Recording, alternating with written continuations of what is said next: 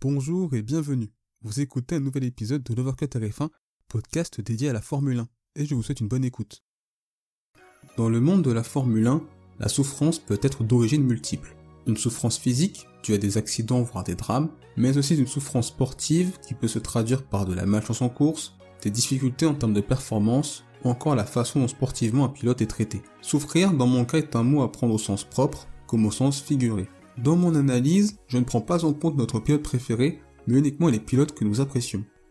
Le fan lambda est de nature sensible à cette souffrance. Au fond de nous, une compassion s'installe avec une envie forte de soutenir le pilote. Ce n'est pas quelque chose propre à la Formule 1, c'est présent dans notre société aujourd'hui. On a plus d'empathie, de sympathie pour ceux qui ont des difficultés que ceux qui réussissent aisément. Ceux-là ne sont pas forcément mis en valeur par la communauté, ou du moins, il n'y a pas une unanimité forte à ce sujet.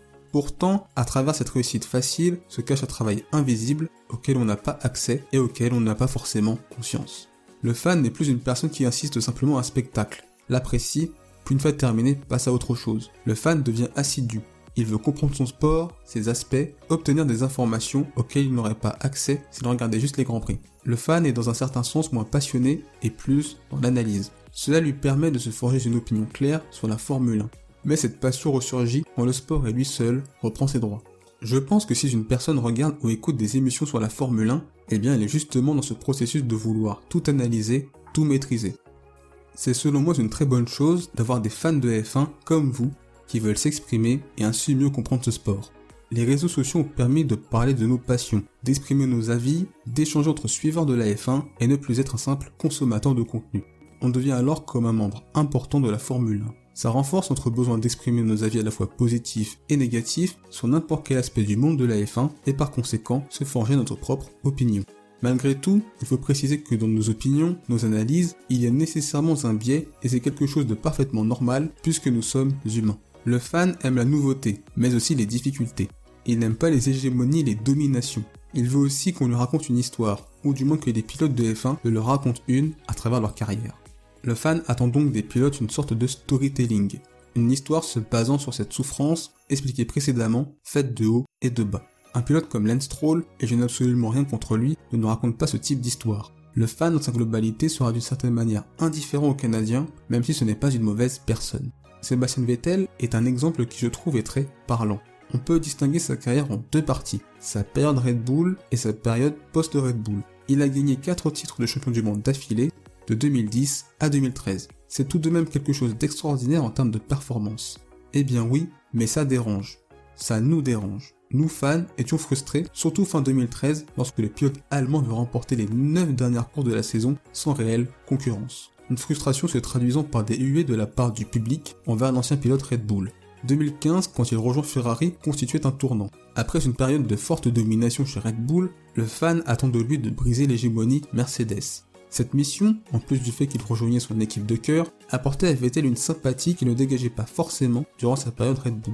Ses échecs en 2017, 2018 et sa descente aux enfers en 2020 sont les moments les plus difficiles de la carrière de l'Allemand. Cette souffrance sportive accumulée nous a conduit unanimement à avoir une opinion très positive de Sébastien Vettel. On était même heureux de le voir sur le podium en Turquie en 2020 après toutes ces galères. On s'est attaché à un pilote qui quasiment dix ans plus tôt était bien moins apprécié de la communauté F1 du fait de sa domination sur notre sport.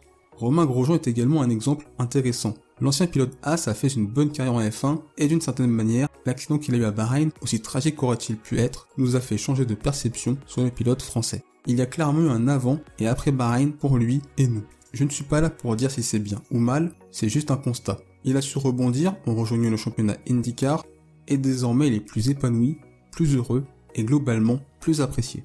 D'autres pilotes ont incarné cette souffrance qui a conduit à une approbation générale des fans de Formule 1. Par exemple, Barrichello avec sa période Ferrari, Felipe Massa et son titre manquant en 2008, et bien d'autres. Des jeunes pilotes incarnant en plus de cette souffrance un renouveau, comme George Russell et son Grand Prix de Sakir en 2020, Charles Leclerc et le Grand Prix de Bahreïn 2019 avec son problème moteur, Lando Norris et le Grand Prix de Russie l'année dernière, la période Red Bull de Pierre Gasly, ou encore Daniel Ricciardo et son arrivée en 2014 chez Red Bull.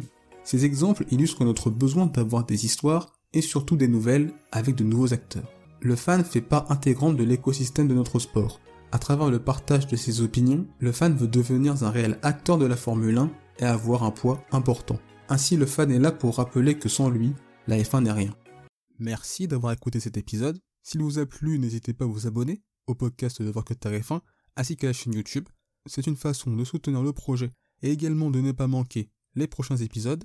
N'hésitez pas également à partager cet épisode à vos proches. On se retrouve les amis très bientôt. D'ici là, portez-vous bien, je vous souhaite le meilleur. Salut